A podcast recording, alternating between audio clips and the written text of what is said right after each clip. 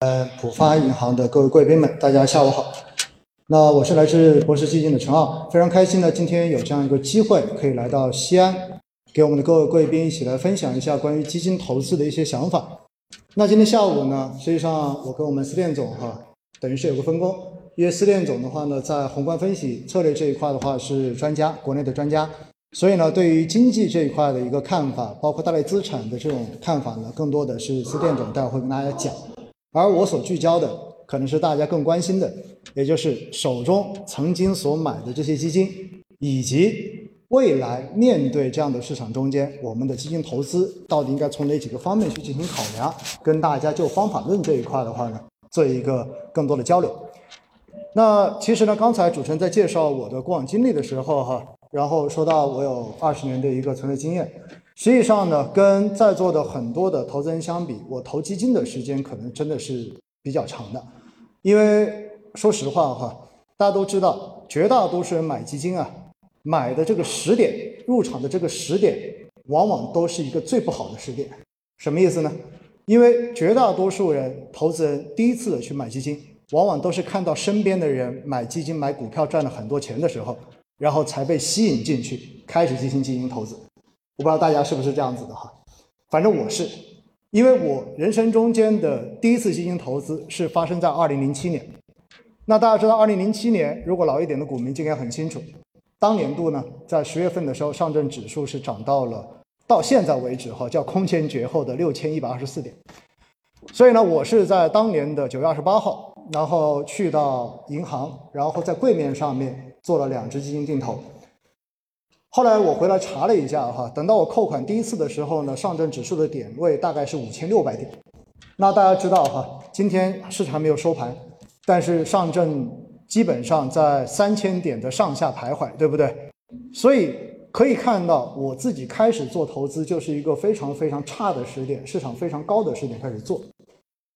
为什么会会为什么那个时候会开始做呢？几个原因，第一个原因是因为当年我的女儿出生。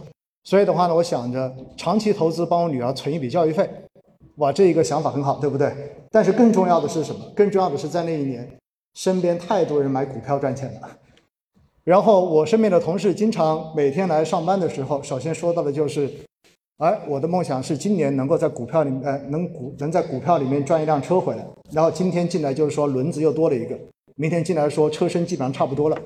所以呢，听完之后，你突然觉得每个月拿的那点工资哈，跟投资收益比起来差太远了，于是就开始进去投。那后续大家就知道了，在零八年，市场的话从六六千一百二十四点直接跌到一千六百六十四点，然后整个沪深三百指数的话呢是抹掉了三分之二。我记得很清楚，我从第一期基金扣款之后就没有见赚过钱，然后等到一千六百点的时候，我的账面浮亏达到百分之四十。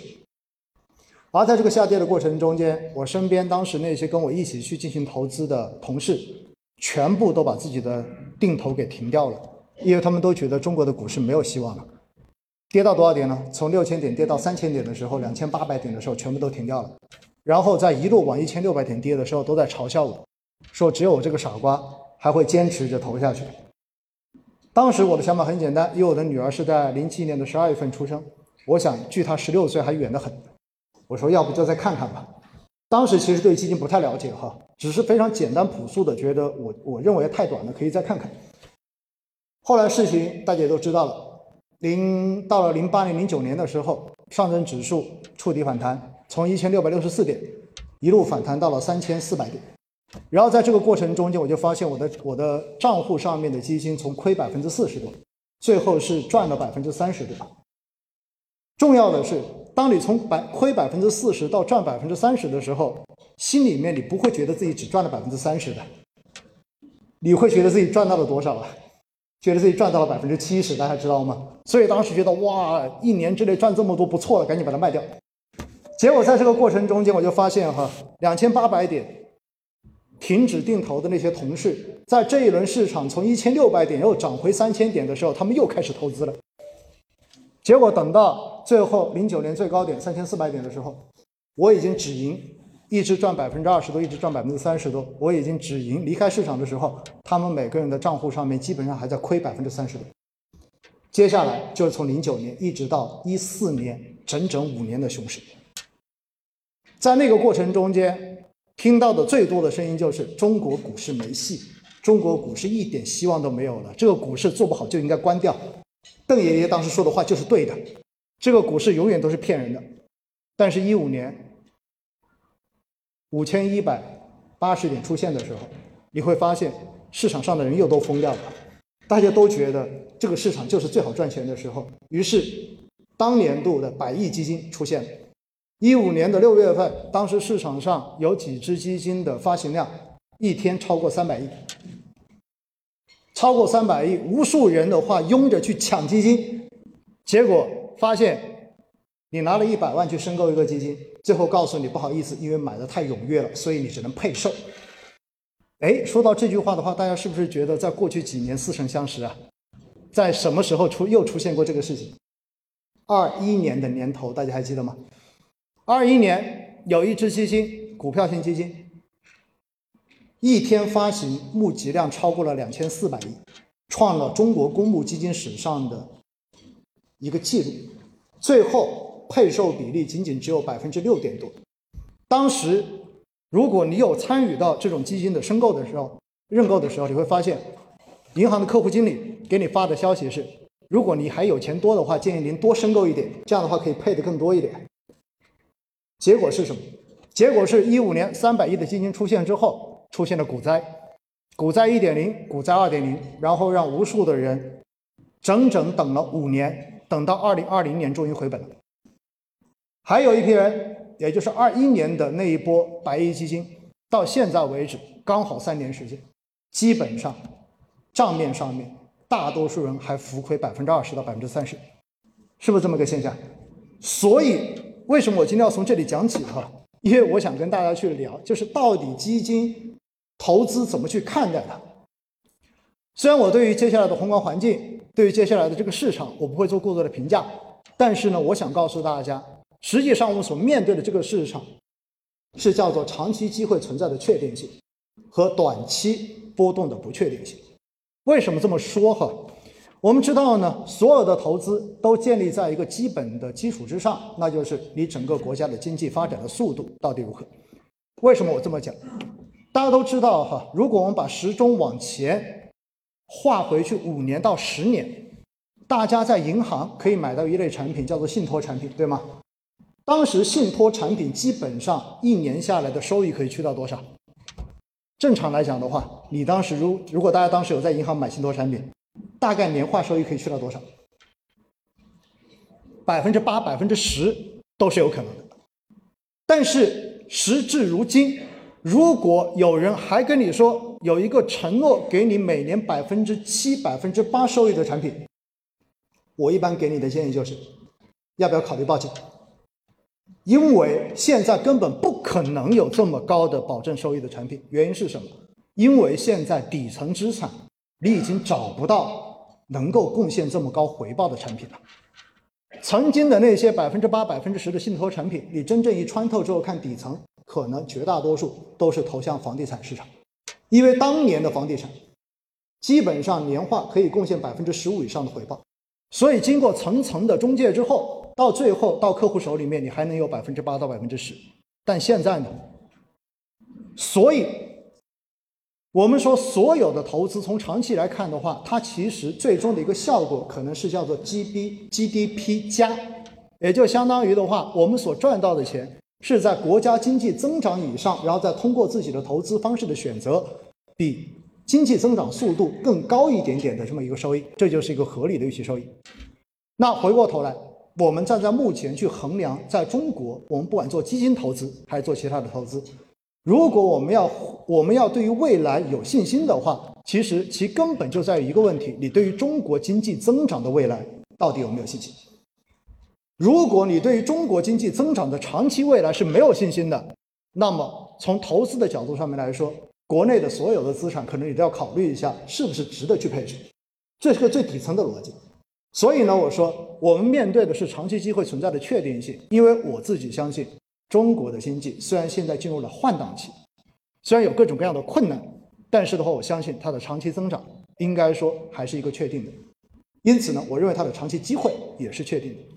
但是短期它存在着各种不确定性，为什么？因为短期市场是受到多种因素共同影响，最终形成的一个博弈的结果。举个最简单的例子，我们说在过去的这一段时间，大家看到市场似乎比十月份要好一些，因为十月底的时候，十一月份的时候，我们当时看到市场一度的话跌破了三千点，对不对？跌破三千点之后，有很多人觉得中国股市要完了，又没戏了，赶紧离开。结果后来发现的话，跌破之后的话，市场似乎很快又回到了三千点以上，并且在过去的这几周时间，我们看到有很多的说法说美债收益率下降。从五，然后下到四点四，所以带动着全球的股市似乎都出现了一波上涨。于是的话呢，A 股也有涨，但是 A 股涨着涨着，大家发现 A 股就涨不动了。于是的话，在过去的这两周时间，大家又发现 A 股又进入到了一个重新震荡的这样的局面，很多就想不通了：为什么美债收益率在降？为什么汇率也在升？但是 A 股却不涨了呢？原因是什么？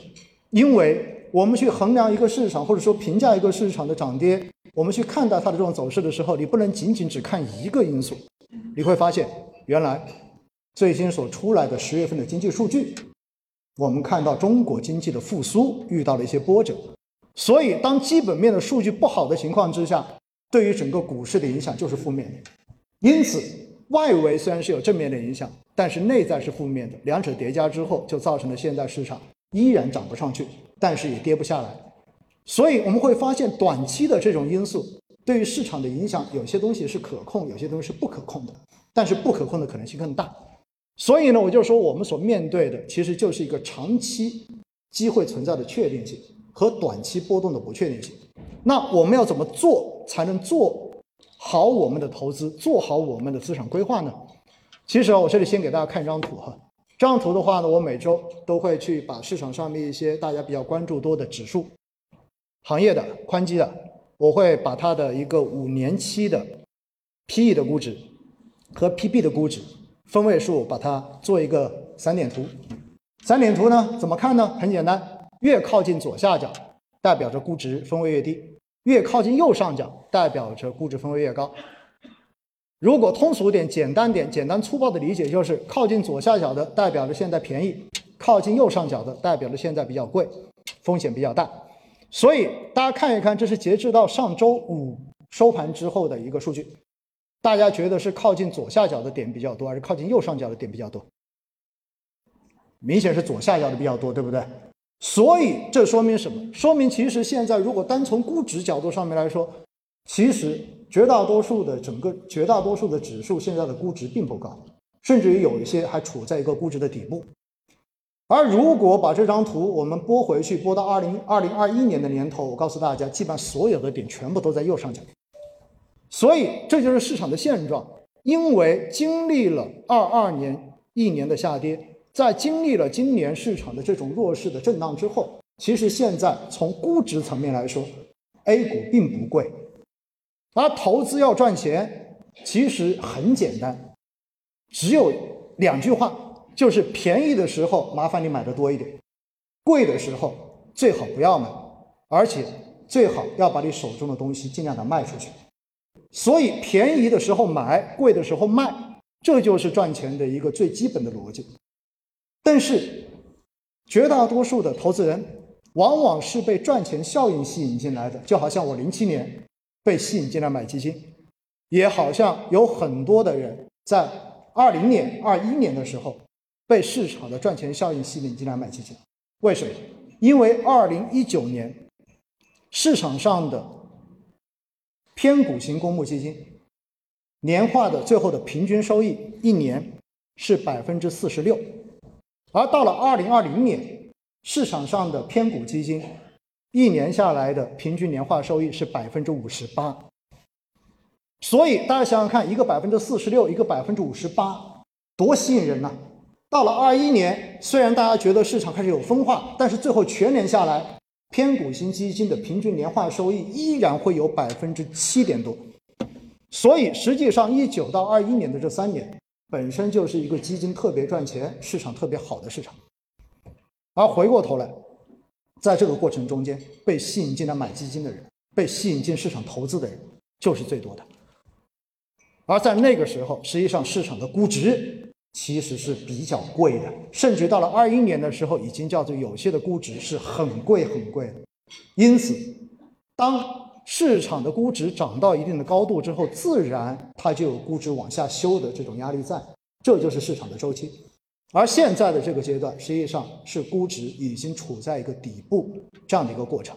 那在这个过程该做什么，其实不言而喻。但是这个时候，其实很多人是根本不愿意去做投资的。为什么？因为前面的还亏着呢。你让我怎么对市场有信心？你让我怎么对手里持有的这些产品有信心？所以哈，我经常会说，我们必须要承认一个现实，那就是每个人都只能赚到符合自己认知水平的钱。大家同意吗？为什么我会说这句话呢？跟大家说个特别好玩的事情，因为我自己会做自媒体嘛。然后在二一年、二零年的时候，如果大家有用抖音、有用小红书，你会发现，以前小红书上面在前些年主要有流量的内容，要么就是什么带娃的，要么就是美妆的。结果到了二零年，这些美妆博主。育儿博主全部都开始教大家怎么买股票，怎么买基金了。为什么？因为他们在短期之内全部都赚到钱了，然后就发现原来我是天生的股神，这么多年居然都错过了。所以在那段时间，抖音也好，小红书也好，上面流量最高的就是七天炒鸡法，就是教你七天之内如何通过基金赚百分之十几，而且。还公开的宣传，如果你没有本金没有关系，教你如何通过这些短贷、网贷，然后把钱借出来，然后迅速操作，一两周之内还完利息之后还能赚钱。二一年、二二年之后，这些博主全不见了。为什么？这个时候最有流量的就是哭诉，就说我曾经的账户到现在亏了百分之多少，我要控诉基金公司，我要控诉这个万恶的市场。然后跟大家说，一定要爱惜生命，远离市场。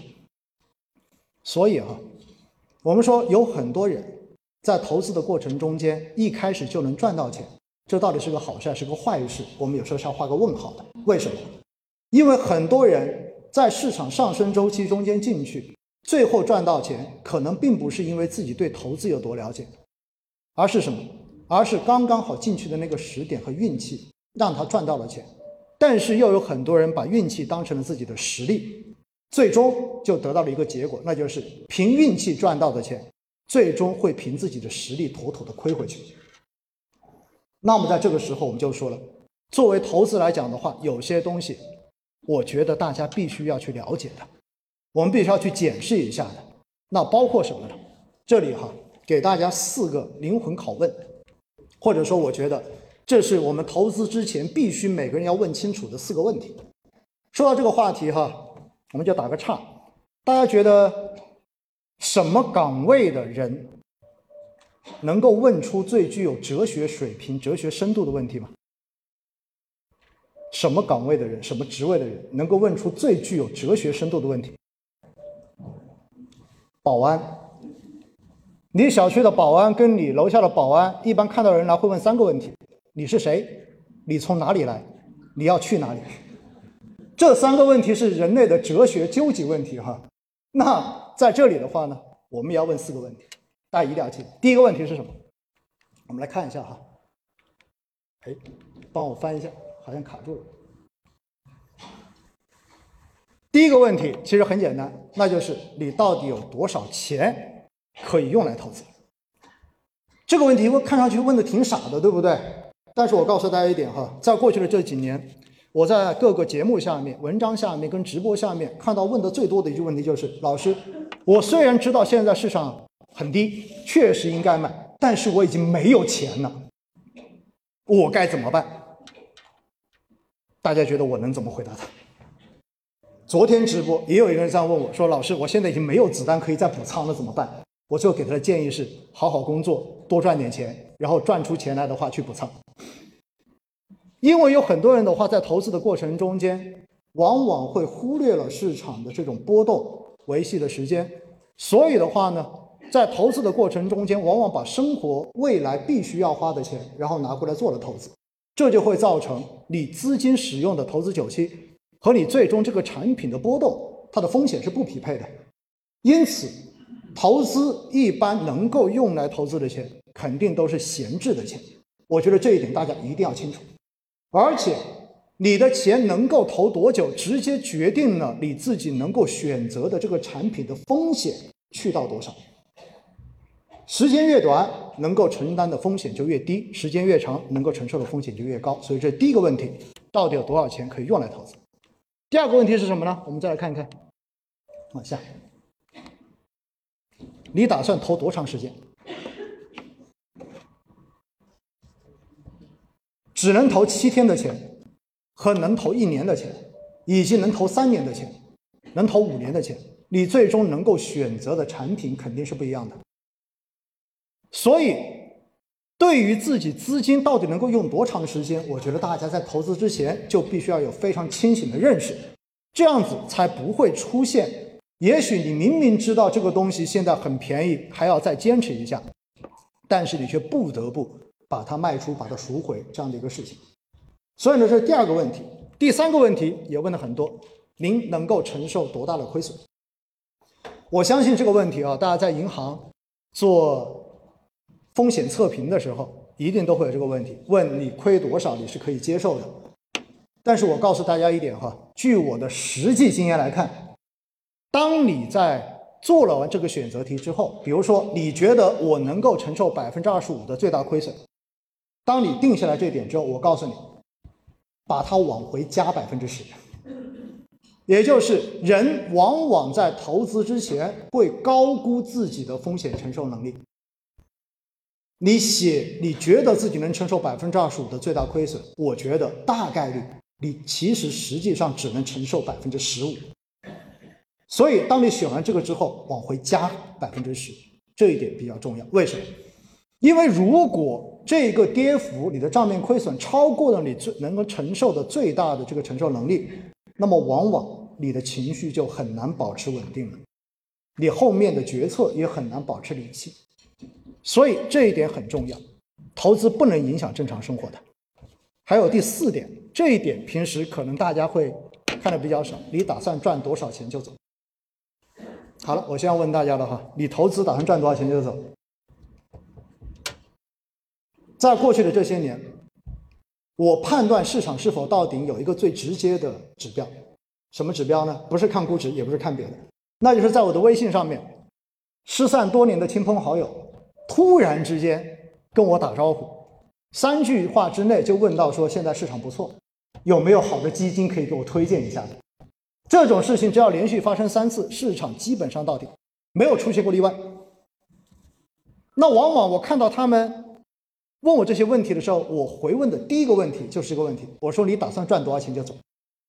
百分之百给我的回复只有四个字，哪四个字？越多越好。大家是不是都这么想的？那如果是越多越好，我告诉大家哈，这种想法就非常危险。到最后，抱有这种想法入场的投资者，大概率都是亏钱的。为什么？因为当你没有一个明确的、合理的止盈目标，最后你会发现人总是贪的。而且，当你去接触一个投资的时候，你一开始总是浅尝辄止，你总是拿小部分钱去进行尝试。然后随着赚钱，你的胆子越来越大，你越来越不满足，所以的话，越到后面你投入的本金越高，赚到的钱你越来越觉得不算什么，你觉得应该可以比上次赚的更多，最终往往就是把最多的钱套在了最高点。所以各位，第四个非常重要，合理的止盈线的设置。所以灵魂四问哈，我建议大家以后在投资之前。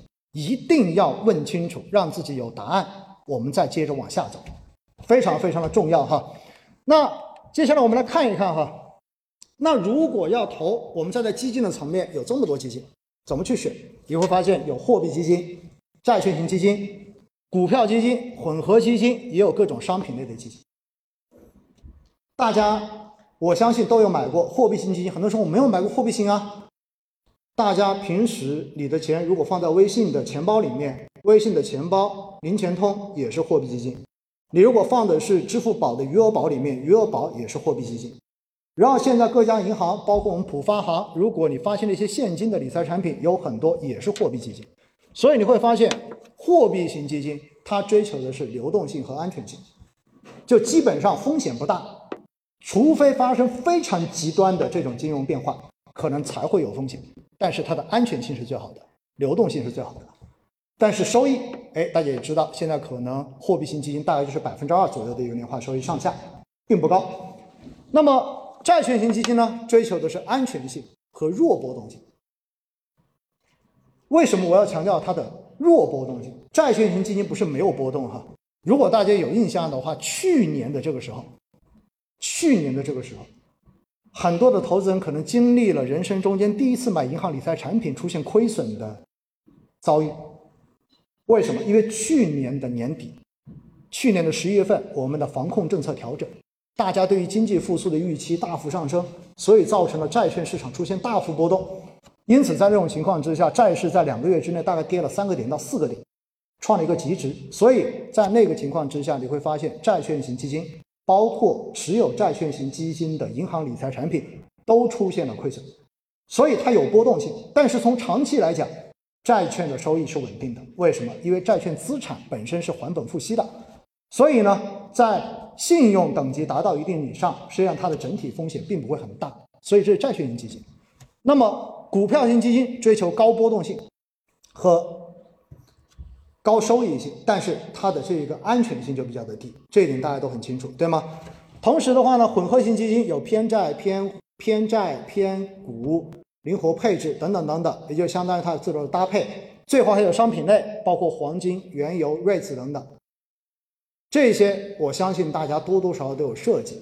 那问题是，这么多的基金，如果要决定去挑什么进行投资的话，要懂些什么东西？我觉得这个很重要哈。所以我们来看一下哈，比如说你要去买债券型基金，那你就得懂债市啊。债市怎么看呢？你得知道债券市场什么时候会好，债券市场什么时候会会差，所以你不能在明显债券市场要变差的时候，你还去买债券，然后你不能在债券市场明显走好的时候，你说我就不相信债市会好。所以你会发现，如果我们要真正的做到提升我们对于投资的认知，实际上我们要去了解的这些知识是挺多的。举个例子哈，我这里用三个例子来举，比如说。我们可能要了解什么叫利率趋势，利率怎么走？我们还要知道经济大概是什么情况，而且呢，我们可能还要关注美元的这个走势是什么样子。这些东西一听，我估计很多人头就开始变大了。没错，待会儿我们四店总上来讲的时候，大家的头可能会更大，对吧？因为四店总会有更专业的、定性的跟定量的跟大家来做分析。那我们用通俗的方式跟大家来解释一下为什么哈。我们来看一下基本逻辑，比如说我们看利率。大家最近的这一两年，应该在朋友圈里面看到最多的，尤其是保险的保险公司打广告的时候，经常会说一句话，就说利率不断下行，建议大家尽快锁定利率产品，是不是这样子的？然后比如说百分之三的产品赶紧买，哎，不买的话明年就没了。好了，这个时候我们就要看利率了。利率是什么东西？平时大家去银行存款有个存款利率，你贷款的话有个贷款利率，这个大家都清楚。如果身边有人找你借钱，你也要收个利息的，对不对？所以这有个利率，因此利率是什么？我打了个括号，利率就是资金的价格。当资金多的时候，它的价格就会低；当资金少的时候，它的价格就会高。这点大家能理解吗？比如说，我今天要找大家借钱，如果今天在座的各位只有一个人手里有钱，那我找他借钱，利率就会很高。为什么？我因为我找别人借不到啊。但是如果今天在座的各位手里都有钱，我要找你来借钱的话，哎，这个利率我就可以压得很低。为什么？因为大家都有钱可以借，我就可以砍价了。所以大家记住了，利率最简单的就是资金的价格。好了，那我们来看哈，货币宽松的话，利率就会下行，这个能够理解吧？就是当央行放水的时候，是不是市场的钱就变多了？钱变多，是不是利率就会往下走？所以央行放水，你会看到有两种方式，一种叫做降息，是不是直接降利率？还有一种叫做降准，就是把银行的这在央行的准备金，然后直接拨一部分出来，然后给到他。所以大家记住了，货币政策宽松的时候，利率就会往下降，利率一往下降，债券的价格就会上涨。哎，这个逻辑能不能理解？大家想哈，假设我现在找人借了一个钱，开了张借条，就是债券，然后呢，一年之内到期之后，然后我要给他百分之八的利息。假设哈，这就是个债券的，我给他百分之八票面利息。那么这个时候，国债的收益率是百分之三，因为国债是无风险收益率嘛，也就相当于我的债主把钱借给我的时候，他能够在我这个借钱过程中间获得百分之五的超额收益，是不是这样子的？结果这一年还没到期呢，国债收益率就从百分之三降到了百分之一，那这个时候。这个百分之八的债券是不是超额收益就变成了百分之七了？是不是它的价格就上升了？所以大家看到没有？因为它能够获得更高的超额回报，所以价债券本身的价格就在上升。因此，我们看到没有？利率下行，债券价格就会上涨。反过头来，当货币收缩的时候，利率就会上行，因为市场上的钱变少了。钱变少了之后，OK，那这个时候意味着你去借贷的成本就会更高。所以的话，债券的价格这个时候会下跌。好了，这个看下来之后，大家就会说：那我怎么去判断什么时候值得买债，什么时候不应该买债呢？很简单，我就问大家这样一个问题：降息的时候，债券会更好还是会更差？降息肯定会更好，对不对？因为你在降利率，所以大家就知道了，降息周期买债券基本上没有太大问题的。但是如果开始加息了，不好意思，债券就不要再碰了，因为债券存量债券的价格就会往下掉了。所以，是不是这就是很简单的一个逻辑了？所以以后大家如果看到，比如说像美联储从去年的三月份连续加息了十次，那么就意味着在这个过程中间，美国的债券价格其实是在涨价还是在跌价的？一路在跌的。好，那回过头来，最近的新闻是说美联储可能不加息了。所以美债的收益率开始拐头往下走了，对不对？那是不是我们可以就得出这样一个结论？接下来其实美债的投资前景还不错啊。这就是我们如何从这些基本的逻辑去判断哪个资产的价格有可能会怎么走。这我举个例子哈。好了，那我们现在就得到一个结论，问大家：接下来债市，大家觉得债券类资产值不值得投？国内啊。债券类资产值不值得投？好了，把这个问题往前推一下，我们就要看接下来利率到底是会往上走还是会往下走，是不是这么个逻辑？好，那利率往上跟往下怎么看呢？我们再来看下一个经济形势。我们知道今年的经济呢是在复苏的，但是呢复苏不达预期，这是说的最多的一句话。那复苏不达预期之后，你就发现中央每次开会，开完会之后呢，就说我们要稳经济，要稳增长。然后说完稳增长之后，马上大家就会在各种媒体上面就看到一个词，这个词叫做宽货币。为什么？因为需求不足，所以大家都不愿意去贷款，都不愿意去消费。所以为了刺激贷款、刺激消费、刺激大家多生产，你就会发现央行就会降息，就会放水，把你的贷款利率降下来。这样的话，鼓励更多的人愿意去借贷，对不对？所以这一降息是不是就货币宽松啊？因此，大家看到没有？当经济前景不乐观、不太好的时候，往往货币政策就会变得更加的宽松，而货币政策变得宽松，利率就会下降。利率下降之后的话，债券价格就会上涨，有没有匹配起来？看到没有？这跟上一个逻辑就完全匹配。同样的。如果当大家觉得经济会越来越好，大家对经济越来越有信心，那么 OK，这种时候你会发现又到了最后那一条，叫做投资风险偏好上升。为什么？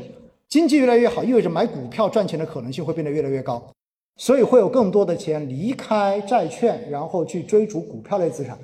债券市场的这个流动性减少，债券的供求关系出现变化，债券价格就会下跌。所以去年年底，为什么债市出现大跌？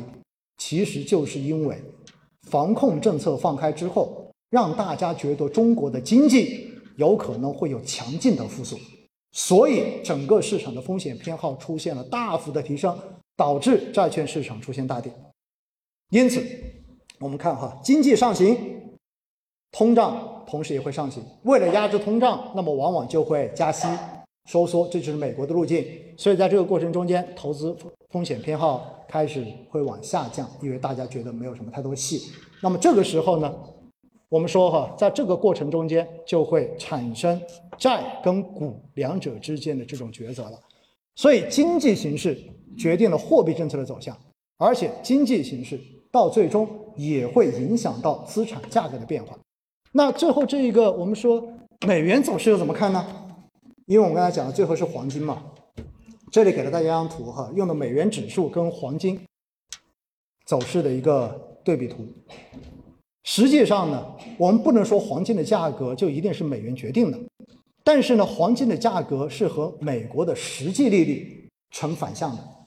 啥意思哈？很多人在过去的这段时间发现黄金涨得很好。国内的金价的话，一度都突破六百块，对不对？而且的话呢，国庆节期间稍微跌了一下，后来因为巴以的冲突，然后又涨回去了。还有很多人在说，那黄金还值不值得买？因为我国央行，对吧？我们国家的央行已经连续十二个月都在买黄金了。那我们说怎么去看待黄金价格呢？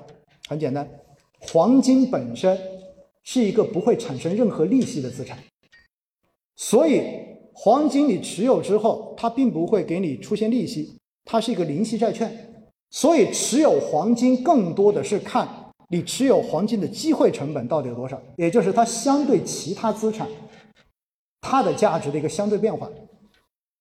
我们拿了黄金在手里之后，你突然发现美国的这个利率在上升，美国的国债收益率在上升，意味着你持有黄金的机会成本就在上升。为什么？你拿了黄金是没有利息的，但是你拿美国的国债是有利息的。所以，当美国的利率往上升的时候，黄金的价格就在往下掉；而当美国的利率往下降的时候，黄金的相对价值就在上升，黄金就在往上涨。所以，在数据上面，通俗点理解，大家可以去关注美元指数，你也可以理解为，当美元升值的时候，黄金的价格一般就在涨；而当美元贬值的时候，黄金的价格一般就在升。所以。在过去的这几年，当美过去的这一年半时间，哈，接近两年时间，当美国一直在加息的时候，你会发现，其实对于黄金价格的压制是很明显的。但是从去年的十月份、十一月份，当美国通胀第一次不达市场预期，就是比市场预期要更低的时候，黄金价格就立马出现了一波反弹。为什么？大家就觉得是不是美联储可能不加息了？只要美联储不加息。甚至于美联储进入新一轮的降息，美元可能就进入新一轮的贬值周期。那么这个时候，对于黄金价格的支撑就开始上升。因此，我们在看黄金到底值不值得投的时候，你会发现你要去看美元的周期，你要去看美国利率的周期。这就是我们看不同大类资产可能大家需要去了解的一些东西。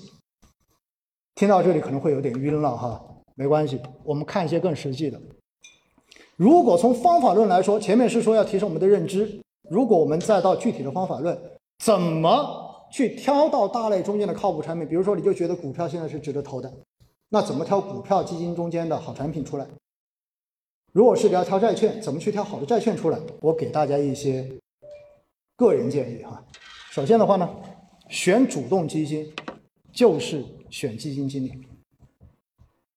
这句话的另外一层含义是什么？如果当时大家去投这只基金，基金经理是这个人，在持有的过程中间，基金经理换人了，那我告诉你，就等于换了一只产品了。所以，如果大家所选择的主动管理型基金，在你的持有期间已经调换了基金经理。这种产品，我一般建议你要重新再去考虑是否还要继续持有，是否应该也要把它给赎回换掉。因为主动管理型基金是依靠基金经理的个人能力来创造超额收益的，所以换人等于换产品。然后第二，选指数基金就是相信将来，什么意思？指数大家都知道，沪深三百指数、科创板指数，对吧？然后北证五零指数。指数是一篮子股票，所以指数基金是被动投资的，基金经理在中间是没有什么主动操作的空间在的。它的目的就是为了跟紧指数的涨跌，而指数因为是整个市场的表现，所以它代表的是整个经济的趋势。因此，在这种情况之下，我们说选指数跟基金经理的关系不会太大。换多少人基金经理，其实这个指数基金仍然是这个指数基金。所以你选指数基金就是相信未来，但是不用去考虑基金经理的问题。那选主动基金的话就会比较难，怎么选呢？给大家一个规则法则，叫做五四三二一法则。什么叫五四三二一？哈，五简单一点，因为大家在各个网站上面你可以查到公募基金的公开业绩排名，对不对？所以同类业绩排名近五年这个产品应该是在前五分之一的。近五年前五分之一，我们说五四三二哈，五分之一就是前百分之二十的排名。然后近三年，因为近四年的数据基本上网站上面都没有，不会公布，所以呢会公布近三年。近三年同类排名应该在前四分之一，有前百分之二十五。那么近两年应该在同类排名的前三分之一，近一年在同类排名的前二分之一。大家记住了吗？近五年是前五分之一，近三年前四分之一，近两年前三分之一，近一年前二分之一。哎，大家可能就会说了，为什么越靠近这个范围越宽？因为短期市场波动具有不确定性。我们追求投资是希望找到一个长期投资能力优秀的基金，所以的话呢，长期业绩我们对它的要求越高，短期我们给它更大的容忍度。所以按照五四三二。选出来的主动管理型基金，至少代表着基金经理的这一个投资能力，应该是没有什么太多问题的。最后那个一是什么意思？就是过去五年，如果有五年的业绩的话，只有一个基金经理，就这个基金经理没有换过。如果大家说五四三二这个产品是符合的，但这个基金经理是去年新上的，我告诉你，这个业绩跟他一毛钱关系都没有。那是曾经那个人做出来的，所以五四三二一是给到大家如何去挑选主动管理型基金的一些个人的经验啊，提供给大家做参考。记住是同类基金哈，就是股票型基金，你不能跟混合型基金一起去比，你不能把混合型基金跟债券型基金去比，这肯定是不对的。同时记住，这仅仅只是针对于主动管理型基金，也不要把这一个规则用在指数基金里面。好吧，就是讲到这一点。那可能有很多人就是说了，那现在是一个好的机会吗？当然是好的机会啊！大家看前面讲估值现在比较便宜，然后大家看这是另外一个指标，我们叫什么？叫做股债风险溢价指标。啥意思呢？那就是我们的每一分钱，你都有不用冒风险就能获得收益的投资方式，就是无风险收益率。那么一般来说，我们用国债收益率，就是你买国债，因为是政府信用，基本上不会出风险。所以这个叫做你不用冒风险就能赚到的钱，而股债风险溢价是什么意思？就是用整个 A 股市场整个股票资产的年化预期回报率去减去十年期国债收益率，它的这个差值，也就意味着你如果冒风险去买了股票，最终能够获得多少的超额回报？那么这个超额回报越高，代表着股市越具备配置价值。所以。讲了这么多之后，在图上反映出来就是那个阴影的部分越高，代表着相比债券来说，股票更值得投资的这个程度。所以大家看，这是过去五年的数据哈。大家看过去五年，这个阴影最低的时候是出现在什么时候？大家看得清吗？出现在哪个时间点？二零二一年的二月份、三月份，大家看到没有？所以这意味着，在当时整个股债风险溢价大概是百分之零的分位，意味着在那个时候，股票类资产完全不值得配置。而我们再看看，在过去的这五年，这个值最高的时候是出现在什么时候？最前面，二零一九年的一月份。二零一九年一月份是上一波牛市的起点，当时上证指数最低在二零一九年的一月四号跌到两千四百四十点。所以那个时候是最应该买股票的时候。那回过头来，大家再看看现在的位置，到上周五，它的位置是百分之八十四点四二的位置，处于百分之八十的机会线以上。所以我们说，其实现在是一个非常值得去进行股票类资产配置的时候，它的这个风险溢价处于一个非常好的机会区间。但是怎么去投？哎，这个时候你可以考虑，你到底是愿意冒风险去一次性投，还是做定投分批？但是我觉得哈，对于如果您在过去三年有投基金的话，现在让你在这个时候一次性投，绝大多数人是没有信心的，因为你觉得首先要解决我手里亏损基金的问题，而不是去考虑新买基金的问题。所以呢，我觉得对于很多人来讲的话，也许在这个时候哈，用定投分批，对于你来讲的话，是一个更值得去考虑的方式。讲完这些之后，我认为呢，今天还要跟大家着重的再花最后一点时间来聊一聊，大家手中现在亏损的基金该怎么办？我觉得这是一个很重要的问题，大家同意吗？很多人现在很纠结，市场好像确实是到了一个低位，听完前面之后，但是我的这个基金该不该补呢？还是该把它卖掉呢？还是直接躺平不看呢？不看的话，能不能回来呢？所以我这里给大家几个建议哈。首先呢，还是分两类，一类叫指数基金，一类叫做主动管理型基金。如果是指数基金的话，我给大家建议哈，如果你是投的宽基指数，什么叫宽基？就不是行业指数，就不是买的什么白酒指数、半导体指数、医药指数，不是这些，而是什么？而是什么？沪深三百指数、中证五百指数、创业板指数、科创五零指数，这些叫宽基，就是它没有分行业的。如果是这种，因为它代表的是整个市场的表现，只是不同风格的市场，所以的话呢，我建议大家坚持定投，这种肯定是可以去补仓的，没有问题。然后，如果是行业指数基金，比如说大家买了白酒指数，买了新能源车指数，好了，这个时候可能它的难度就升级了，你要问问自己，对于这个行业，你自己有没有信心？但说实话哈，我觉得普通投资人对单一行业有坚定信心的可能性不大。为什么？因为之所以大家去投行业指数，都是被短时间这些指数的高额涨幅给吸引进去。举个最简单的例子，今年的三二季度，一度我们看到传媒行业指数的一个涨幅，一个季度可能就涨了百分之三四十，很多人就冲进去了。结果冲进去之后，在在三季度就深深的被套进去了。套进去之后，在每次直播的下面就很多问老师：传媒指数现在还值得补仓吗？我说：你觉得你对传媒有多了解？他说：好像我也不太了解。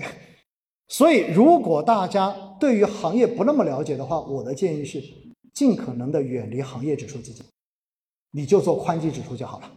好了，这是对于指数基金。那更难的是什么？更难的是主动管理型基金。这个怎么做？首先，我们必须要分辨好坏，然后再来决定方法。好坏就是我们要分辨这个基金到底是只好基金，还是只不好的基金。好的基金我们有什么样的操作？不好的基金该怎么做？那怎么分辨好坏呢？很简单，这样几条哈，大家记住就好了。肯定很有效，你自己试试看。如果大家觉得自己看不来，今天结束之后。然后到了下周，联系我们浦发银行的这些专业的客户经理，让他帮你看，就按这几个方法。第一，换人没有？我前面说过，主动管理型基金就是买基金经理的投资能力，对不对？所以，如果这只基金在你手里已经拿了两年到三年，现在还亏损，你首先看基金经理有没有换过。如果换过，我建议大家重新评估了，那就这就不是你曾经买的那只基金了。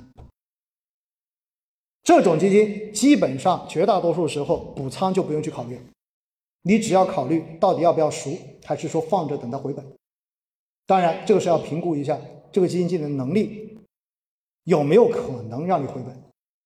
所以，第一步看有没有换人，第二步业绩比较基准。可能很多的投资人哈都不太了解什么叫业绩比较基准。所有的公募基金都有业绩比较基准。这个在基金合同中间，在基金季报中间，全部都有。什么叫业绩比较基准呢？不是承诺收益，而是所有的公募基金，其实除了少数之外，绝大多数都是做相对收益的。什么叫相对收益？举个最简单的例子，很多人说，哇，这个基金今年亏了百分之三，亏了百分之五，这是只垃圾基金，不一定哈。如果这个基金它的业绩比较基准是沪深三百指数，沪深三百指数在今年跌了百分之十，而这个基金今年只跌了百分之三，实际上意味着这只基金相对沪深三百是赚了百分之七的，所以这个时候评价这个基金经理的时候，他的评价是很好的，不是说他因为亏了百分之三，所以他就做得不好，实际上他做得很好，为什么？因为他赚了百分之七的超额收益。所以这是评价基金的一个基础，它不是绝对的，它是相对的。同样的，反过头来，这个基金今年赚了百分之五，哇，你觉得赚钱也算不错。但是结果你发现沪深三百指数今年涨了百分之十，那么这个时候我们评价这个基金经理叫做做的很烂。为什么？虽然你帮客户赚了钱，但是你连指数都没有跑赢，它的一个超额收益是负数，所以这就是评价。因此，业绩比较基准。是一个很很重要的指标，大家可以在季报中间第二部分，季报有九个部分，第二部分中间，它会列过去的这一个季度，本只基金和业绩比较基准相比，到底是跑赢了还是跑输了？还有过去六个月、过去一年、过去两年，然后从成立到现在，会列出各个时间段这个基金的业绩跟业绩比较基准相比，到底是跑赢了还是跑输了？好。这个怎么看？如果所有的时间段，这只基金的业绩都是跑输业绩比较基准的，那大家就要回过头去问一个问题了：你买主动管理型基金就是为了要获得超额收益，结果它连业绩比较基准都一直跑不赢，那这只基金还有拿的必要吗？肯定就不要再拿了。所以这就是最简单的，全部跑输业绩比较基准，想都不要想，这个基金根本不要补仓，该卖。该赎该转换就要转换。好，有人就说不对，我发现一个更困困惑的问题：近一个季度它是跑输的，但是一年以上它都是跑赢的，也就意味着短期跑输，但是长期是跑赢的。那么这个时候怎么办？好，那么这个时候我就建议我们可以进入下一步，就你可以不要先把它删掉，你可以把它留着，进入到下一步。所以业绩比较基准。是我们评价基金经理是否合格很重要的一个参考指标。接着到第三步，第三步叫做同类排名。同类排名比什么？OK 了，就是前面说的五四三二法则了。这个时候满足了没有换人，同时又跑赢业绩比较基准，然后在这样的情况之下，我们就看看同类排名它有没有在近一年排在前百分之五十，也就意味着跑输了市场上的一半，跑赢了市场上的一半。如果满足的话，那我觉得 OK。可以，这个基金你至少不要可以不卖它，你可以躺平，甚至于还可以考虑加仓。当然，更精细一步，到第四步，看基金经理的态度，啥意思哈？基金经理每个季度每只基金都要出季报，季报的第四部分是基金经理要对过去一个季度的操作做一个总结，并且对未来的一个市场和自己的投资思路做一个阐述。所以基金经理会有一段话。那段话，我个人觉得很重要。为什么？基金经理怎么看市场？他未来觉得哪些有机会？你必须要看符不符合你对市场的认知。说白了，就是你买它是因为你认同他的观点，觉得他有能力，所以你才能够赚到钱。因此，第四步是去看季报中间的这个内容。那么，在过去的这些年呢，我们也看到哈，不乏有很多非常知名的基金经理。季报中间你会发现，一二三四季度四点三、四点四的部分完全一样，唯一改变的就是一季度是写的一字，二季度改成了二字，三季度是三字，四季度改成了四字，其他的字一个都不变。我经常会跟身边的朋友说，如果我看到这样的基金经理所写的季报，我绝对不会去碰他的产品。为什么？我至少觉得跟投资人的这一个交流的态度、沟通的这个态度，我觉得是有问题的。所以这是第四个，看基金经理是否尽职尽责，你是否认同？如果这四条全部都满足的话，好了，我们就有三种方式了。不好的换人，对不对？换了人的，然后跑输业绩比较基准的，然后不满足的割肉。第二，转换平移。什么叫转换平移？也许你很看好这个赛道，但是这个产品确实不符合我们。继续拿和继续补仓的要求，我们可以在同一个方向去换一个换另外一个基金经理所管理的产品。比如说医药基金，大家可能买了某支医药，然后过去三年都在亏，所有的医药都在亏。但是的话，你发现这个基金经理的话，明显的四条是不满足，所以这个时候你又觉得医药已经跌到了谷底，大概率整个医药行业要反转了。这个时候把它卖掉，肯定又亏了。所以怎么办？你可以考虑把这支医药基金转换成另外一支医药基金，另一个基金经理所管理的，而那个基金经理是满足这几条的，所以这叫做转换平移。那么第三个叫做纪律性补仓，那就是如果这个基金确实也没有换过基金经理，同时业绩又走得不错，相对业绩，并且在排名中间也是居市场前列的，只是因为市场的整体跌而导致它的业绩不好，那么这个时候我觉得在低位的时候进行有纪律的补仓，然后让自己的成本变得更低一些，其实这就是最佳的选择。所以呢。我想哈，这一章为什么要特意拿时间跟大家讲？因为这是过去的这一年半时间，我在线下跟线上被投资人问的最多的问题。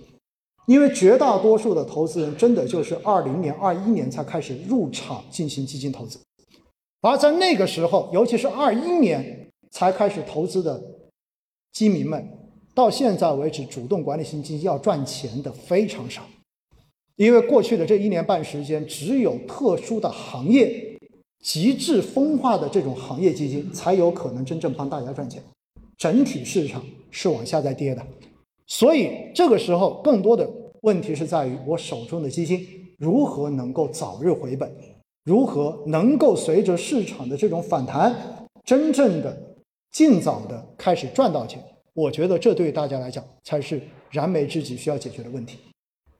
好吧，那我想呢，以上就是我今天从整个基金投资如何去看待基金投资，如何去面对投资要做的这些准备，以及在投资中间我们到底应该思考什么，到最后我们针对大家现在手中所持有的基金到底应该做什么、怎么做，给大家做的一些实战经验的分享，希望能够帮助我们浦发银行的贵宾们真正的解决一些亟待解决的问题。好不好？非常感谢大家，谢谢各位，谢谢。好的，谢谢沈浪先生非常精彩的分享以及非常宝贵的意见，请您回席稍事休息。再一次感谢。